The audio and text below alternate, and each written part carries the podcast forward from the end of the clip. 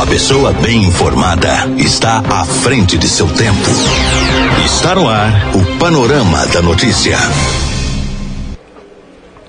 Olá, bom dia. A partir de agora vamos atualizar as notícias de Rio, Paranaíba e região. Hoje, terça-feira, 16 de julho, ano 2019, hoje é dia de Nossa Senhora do Carmo, padroeira da cidade de Carmo do Paranaíba e Dia Nacional do Comerciante. Fase da lua é cheia, a estação do ano é inverno. A apresentação é de Raquel Marim e Silvana Ruda, a edição de Gilberto Martins. Nesta edição do Panorama da Notícia, você vai saber que.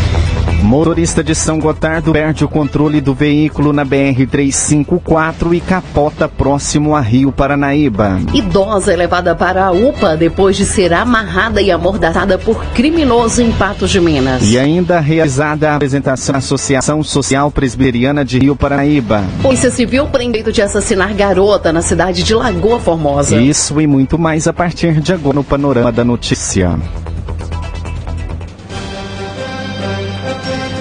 10 horas 31 minutos. Na última quarta-feira foi, na última quinta-feira foi realizada a apresentação da Associação Social Presbiteriana de Rio Pará, Rio, na Câmara Municipal. O evento de lançamento contou com a presença de vários fiéis da Igreja Presbiteriana Betel e autoridades do município, como o prefeito municipal Valdemir Diógenes e a secretária de Cultura, Turismo, Esporte e Lazer, Maurisa Galvão. A associação é uma entidade que atenderá e defenderá os direitos da coletividade em todas as etárias e surge com o desejo de se organização pública e trabalho voluntário. Na oportunidade também apresentados foram alguns projetos que serão desenvolvidos na comunidade Rio Paranaibana, sendo estes musicalização infantil, atendimento psicológico à comunidade e alfabetização para adultos através da Bíblia. Assim, a diretoria da ASP Rio ficou definida. Newton Boaventura como presidente, Pastor Rômulo Ferreira, Bruno e Vivian Raquel fazem parte do consultivo, Valdemir José Ribeiro, Ézio Marques e Valéria Noemi constituem o conselho. A tesouraria ficou a cargo de Marcos João Bispo, a secretária com a secretaria Ana Mara Martins. Agora 10h32 e deputar com reuniões extras para começar recesso parlamentar-feira contra a votação dos vetos do governador à reforma administrativa, depois de reunião entre líderes da Assembleia Legislativa na noite desta segunda-feira, marcada a reunião extraordinária que para esta terça-feira de manhã. Não houve acordo em relação à votação dos vetos. O mais polêmico deles é o veto do governador à emenda que proíbe o pagamento de jetons, que são comissões para que secretários participem de conselhos de estatal. Neste momento, a pauta da Assembleia Legislativa devem ser votados primeiro para que outros projetos sejam apreciados. Além dos vetos, os deputados dar em segundo turno projetos de parlamentares que foram ao primeiro turno na semana retratada. E eles têm até a próxima quinta-feira para votar os vetos e os projetos, já que o próximo dia 18 é o dia marcado para o início do recesso parlamentar. E os deputados só voltariam a trabalhar em agosto, quando retornam do recesso. Reuniões extraordinárias foram mantidas para a noite desta terça-feira, manhã de quarta, noite de quarta-feira, manhã e noite de quinta-feira, que seria o último dia de trabalho na Assembleia Legislativa antes do recesso do mês de julho. Nos bastidores, a informação que circula é que o governo pagou apenas um terço das emendas parlamentares que deve aos deputados, o que estaria dificultando um acordo para votação governo República. Agora, 10h30, Bolsonaro, o presidente Bolsonaro reafirma intenção de indicar filho para ser embaixador. Vamos a Brasília com o Hudson. República Jair Bolsonaro voltou a falar sobre a possibilidade de indicar Eduardo Bolsonaro para assumir a embaixada do Brasil em Washington, nos Estados Unidos, ou de um evento em comemoração ao Comando de Operações Especiais do Exército na Câmara. O fato da possível indicação do filho estar sendo criada é um bom sinal. O que eu mais quero é colocar o Brasil no destaque que merece no cenário mundial. Por vezes, temos tomado decisões que não agradam a todos, com a possibilidade de indicar para a embaixada dos Estados Unidos um filho meu, tão criticado pela mídia. Se está sendo criticado, é sinal que é a pessoa adequada. A indicação de Eduardo, que é deputado federal, tem sido alvo de críticas de especialistas e de políticos, inclusive de aliados ao clã Bolsonaro. Alçado ao cargo de embaixador, Eduardo Bolsonaro precisa da aprovação do Senado a presidente da CCJ, Simone Tebet, do MDB, que deve comandar uma possível sabatina presidente, caso ele seja vê com ressalvas essa possibilidade. Acho que só que foi um erro talvez o maior até agora, é o próprio filho, sem ter pelo menos tentado entender como é que é, qual é o sentimento hoje do Senado Federal. Não tem precedentes no mundo, há discussões jurídicas e constitucionais a respeito, se entraria no caso de nepotismo carreira, você tem também uma série de coisas. E entra até no mérito na questão, o que é notório saber se ele está preparado. Para a subchefia de assuntos jurídicos da Presidência da República, a indicação não seria um caso de nepotismo, já que o cargo de embaixador é político. De Brasília, Yuri Hudson.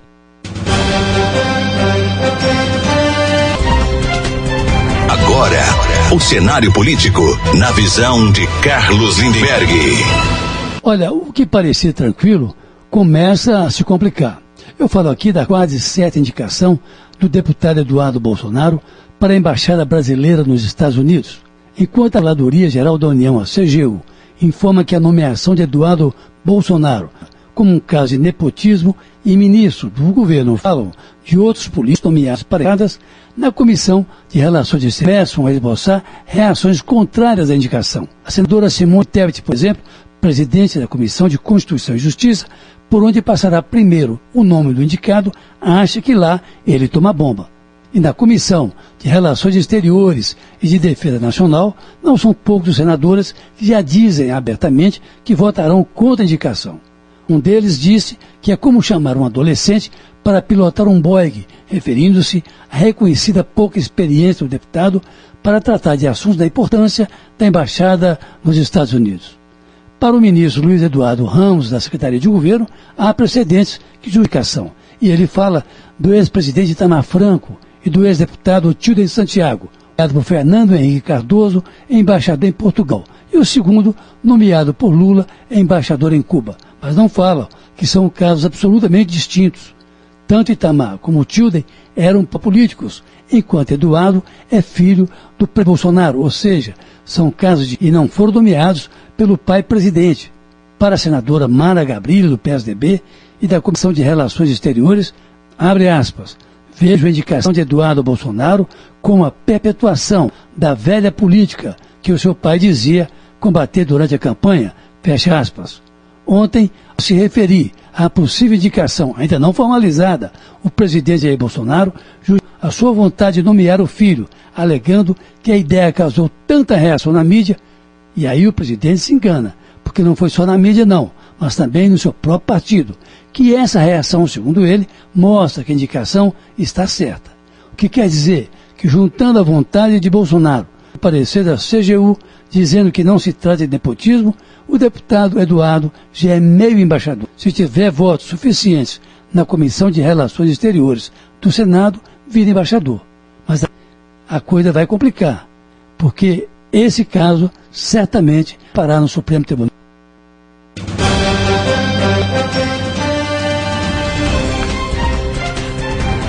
Agora, 10h39, a Polícia Civil de Patos de Minas perde desta segunda Lourivaldo Ribeiro Braga, 53 anos, que é o principal suspeito de ter assassinado em Lagoa Formosa com um tiro na face a jovem Jéssica Souza Santos, que no dia da morte estava com 20 anos. O crime aconteceu dia 2 de fevereiro do ano 2018, na sala da residência onde a jovem morava e mantinha um relacionamento extraconjugal com o acusado, sendo que desde o dia 21 do mesmo é, mês, o suspeito encontrava-se foragido. De acordo com as informações repassadas pelo delegado Érico Rodovalho, responsável pelo caso, e pela Delegacia de Polícia Militar de Lagoa Formosa, desde a ocasião do homicídio, o autor Lorivaldo Ribeiro Braga, o Loura, era procurado pela polícia de todo o país, sendo que o autor estava foragido da justiça e mandado de prisão em aberto.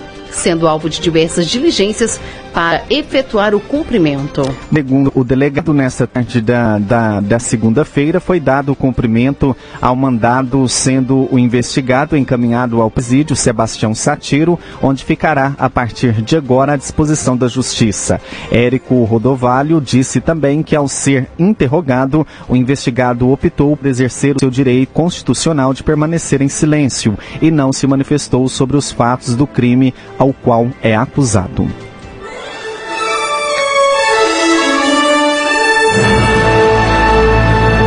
Após um pequeno intervalo, novas notícias. Dólar cai a 13,80 com aprovação da reforma da Previdência. E ainda você vai acompanhar os números da economia e o comentário de Rita Mundim. A Rádio Paranaíba vem, tem mais amigos no ar. Retomamos para que você saiba o que está sendo notícia hoje. Agora 10h46 e o dólar cai a 3,80 com a aprovação da reforma da Previdência. Quem traz as informações é o repórter Breno Zonta. A proposta da reforma da Previdência, aprovada em primeiro turno na Câmara dos Deputados na semana passada, estimulou o mercado financeiro. Desde a aprovação, o dólar americano vem operando abaixo de R$ 3,80, um dos menores patamares desde o último mês de março. Já a Bolsa de Valores teve alta recorde, chegando a operar com 106 mil pontos e aumento de 42% do número de seus investidores em 2019. Para o sócio-diretor do grupo Laatos, Jefferson Laatos, esse movimento ocorreu porque a equalização fiscal proposta pela reforma gera confiança para os investidores locais. A gente pensa que a gente está equalizando o quanto eu pago e eu consigo também ter um provisionamento de quanto eu vou receber e o quanto eu posso aumentar minha renda ao longo do tempo em cima disso. E, consequentemente, isso traz previsibilidade isso traz confiança. A reforma da Previdência, aprovada no primeiro turno da Câmara dos Deputados, estima economizar 900 bilhões de reais das contas públicas. Com isso, a previsão é de que suba mais a bolsa e caia mais ainda o dólar. A aprovação no Senado, esperada para setembro, ainda deve alterar o texto atual. Porém, segundo Jefferson, do Grupo Atos, as modificações esperadas não devem minar a confiança dos investidores. Passou a reforma da Previdência em primeiro turno na Câmara, praticamente todos os destaques importantes foram validados. Existe mais nove que vão ser validados em agosto. Provavelmente não vai desidratar mais a reforma. Para o Senado, a expectativa é o quê? Que ainda tente se incluir estados e municípios, o que é positivo, não é negativo, não desidrata. E outra coisa importante que existe uma expectativa é que talvez no Senado tramite o fato de incluir os policiais militares também nessa reforma. Também tende a não trazer uma desidratação muito pesada para a reforma. As expectativas do mercado financeiro se baseiam, por enquanto, no potencial de economia fiscal da reforma da Previdência de caráter interno. A variação, tanto da moeda como da Bolsa de Valores, seguem dependendo também da influência da precificação externa. De São Paulo, Breno Zonta. E agora no Panorama Notícia a gente traz o comentário da economista Rita Mundim. A palavra da especialista em economia, Rita Mundim. Aproveitando essa ressaca de votação da reforma da Previdência e essa redação de lucros que a Bolsa vem passando, né, depois de subir muito, atingir 106 mil pontos antes da votação da reforma. Paradeza, férias de julho, eu vou dedicar o meu comentário de hoje às mulheres. A Poupa Brasil Investimentos acompanhou a trajetória de algumas mulheres e afirmou que o público feminino e o dinheiro estão criando uma relação cada vez melhor. Apesar do envolvimento com o mundo financeiro ser bem antigo. Aqui no Brasil, a primeira investidora foi Eufrásia Teixeira Leite, no fim do século XIX. Mas, até hoje, as mulheres participam bem menos do que o homem quando o assunto é investimento financeiro. De acordo com a APMEC, Associação dos Analistas e Profissionais de Investimento do Mercado de Capitais, apenas 15% dos analistas financeiros do país são mulheres, enquanto essa percentagem não passa de 10% quando a gente fala desses profissionais em bancos de investimento. Se a gente olhar para o cadastro geral da B3, B3 é um nome novo Bovespa, da antiga Bolsa de Valores de São Paulo.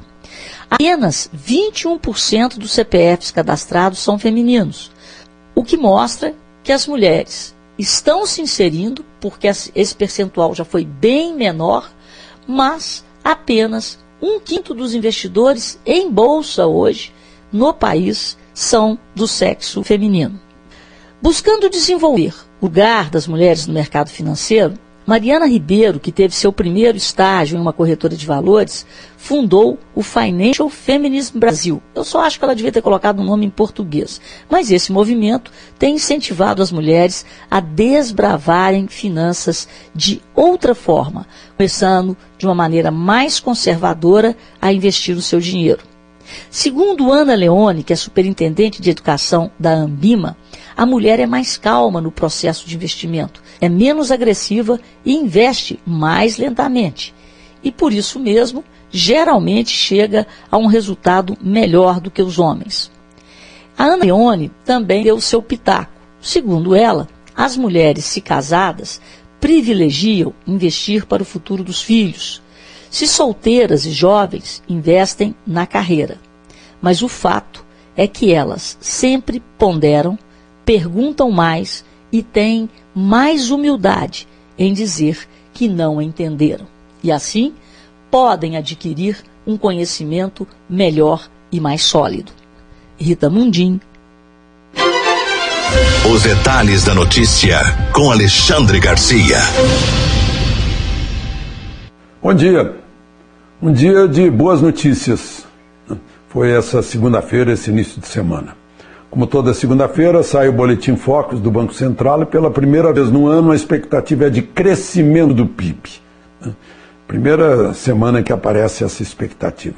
E para crescer uma economia, nós precisamos é de otimismo, de entusiasmo, porque acreditando que as coisas vão dar certo no futuro é que se investe hoje para construir o futuro. Né? No mesmo dia em que o PIB da China, a previsão do PIB da China, aparece aí como a mais baixa desses últimos anos, foi um pouco mais de 6% ao ano. Né? Imaginem que o Brasil já cresceu uma média é, trienal de 11,2% ao ano, como a gente está lá embaixo, né? depois dessa recessão histórica do governo Dilma. Mas, enfim, há essa boa expectativa, por causa da reforma da Previdência ter passado no primeiro e mais difícil dos turnos, assim, derrubaram, abriram-se as portas para votar é, é, em, em agosto, o restante, né? agosto setembro, considerando o Senado.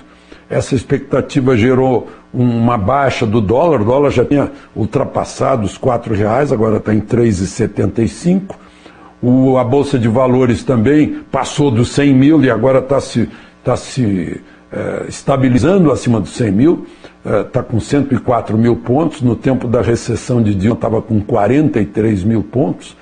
E houve também ontem um anúncio pelo ministro Tarcísio Freitas, que é um, uma das estrelas deste governo, o anúncio de que investimentos uh, de 208 bilhões serão gerados por concessões na área de transportes. Chamou isso de um surto de investimento e, claro, de emprego também. Né?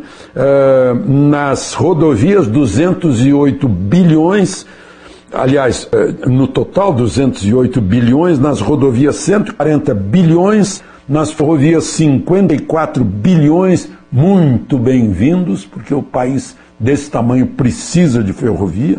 Nos portos, 4 bilhões, que eu acho pouco, país com esse litoral todo, podendo estimular a cabotagem.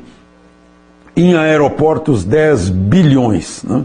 Deu outra boa notícia para quem usa a rodovia, que a principal rodovia do país, a Rio São Paulo, a Dutra, vai ter o pedágio reduzido, né? porque vai haver um cálculo por quilômetro deu também uma boa notícia, principalmente para os caminhoneiros, né, confirmando o que já havia dito o presidente, não vai ter mais o radar surpresa, radar móvel. Vai haver sim os radares fixos, né, e que inclusive o número de radar fixos está sendo aumentado. O radar móvel é aquele em que, eh, lá no fim de uma descida, se esperava o caminhoneiro que não conseguia segurar o caminhão, inclusive para não tirar a fumaça dos freios. Bom, e quanto à reforma uh, da Previdência, que começa a ser votada em 6 de agosto, recomeça, já estão contando as cinco sessões necessárias entre um e outro turno de votação. Já se contou ontem. Né? Conseguiu-se o quórum de 10%, que é o mínimo para fazer uma sessão. Pela foto, estava vazio o plenário mas no, lá na presença, registraram presença 51 deputados, dá exatamente os 10% sobre 513, que é o total. Né? E, por fim, eu queria fazer um registro que aquele, aquele, uh, aquela vigília, aquele acampamento de vigília lá em torno do Lula livre, né, em Curitiba, foi dissolvido pelo frio. Né? As pessoas resolveram sair. Talvez tenha esgotado que sustentava aquelas pessoas, era mais de uma centena de pessoas durante todo esse tempo. E aí a gente fica a perguntar, né, será que é dinheiro de doadores ou de onde é que vem esse dinheiro? Muita gente achando que é, que é da, daquela cota partidária dos partidos, o que depois vai faltar para a campanha eleitoral. Né? De Brasília, Alexandre Garcia. Agora 10h57, na manhã desta segunda-feira, um motorista de 23 anos ficou ferido após se envolver em um acidente de trânsito no quilômetro 320 da BR-354, no município de Rio Paranaíba.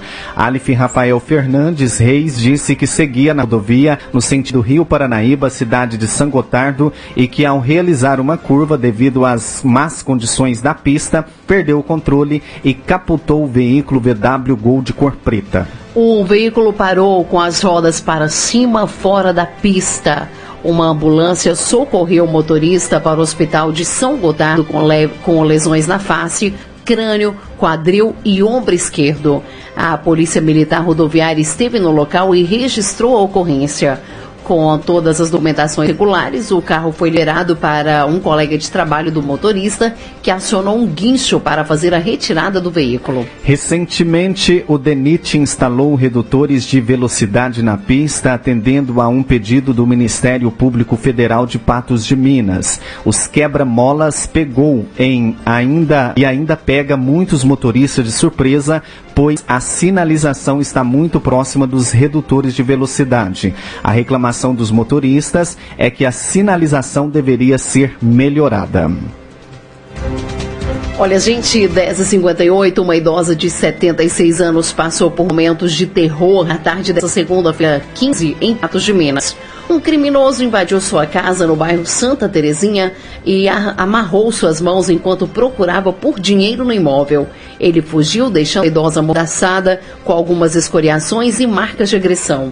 A polícia militar segue em rastreamento para localizar e prender o criminoso. O fato aconteceu por volta das 12h30 na rua Brumadinho, no bairro Santa Terezinha. De acordo com o sargento João Santos, os militares foram acionados por vizinhos que disseram que escutaram quando Eva Souto Pereira, 76 anos, batia fortemente no portão de sua própria casa pelo lado de dentro. Quando os vizinhos conseguiram abrir o portão, se depararam com a idosa amarrada e amordaçada. Uma ambulância do SAMU foi para o local e prestou os primeiros socorros à idosa. Ela apresentava ferimentos nos braços e punhos. Os profissionais do SAMU identificaram também um ferimento na língua de Eva, provocado pela mordaça que o criminoso colocou na, na sua boca. Ela foi encaminhada consciente para a unidade de pronto atendimento. Eva ainda disse aos policiais que o criminoso é moreno e de estatura baixa. Ainda não se sabe se foi levada alguma quantia em dinheiro ou bens materiais da residência. Os militares seguem em rastreamento para tentar localizar e prender o indivíduo. Você caminhou conosco pelo panorama da notícia. O conhecimento dos fatos faz de você um cidadão ativo. Com a apresentação de Raquel Marim e Silvana Ruda, termina aqui o panorama da notícia.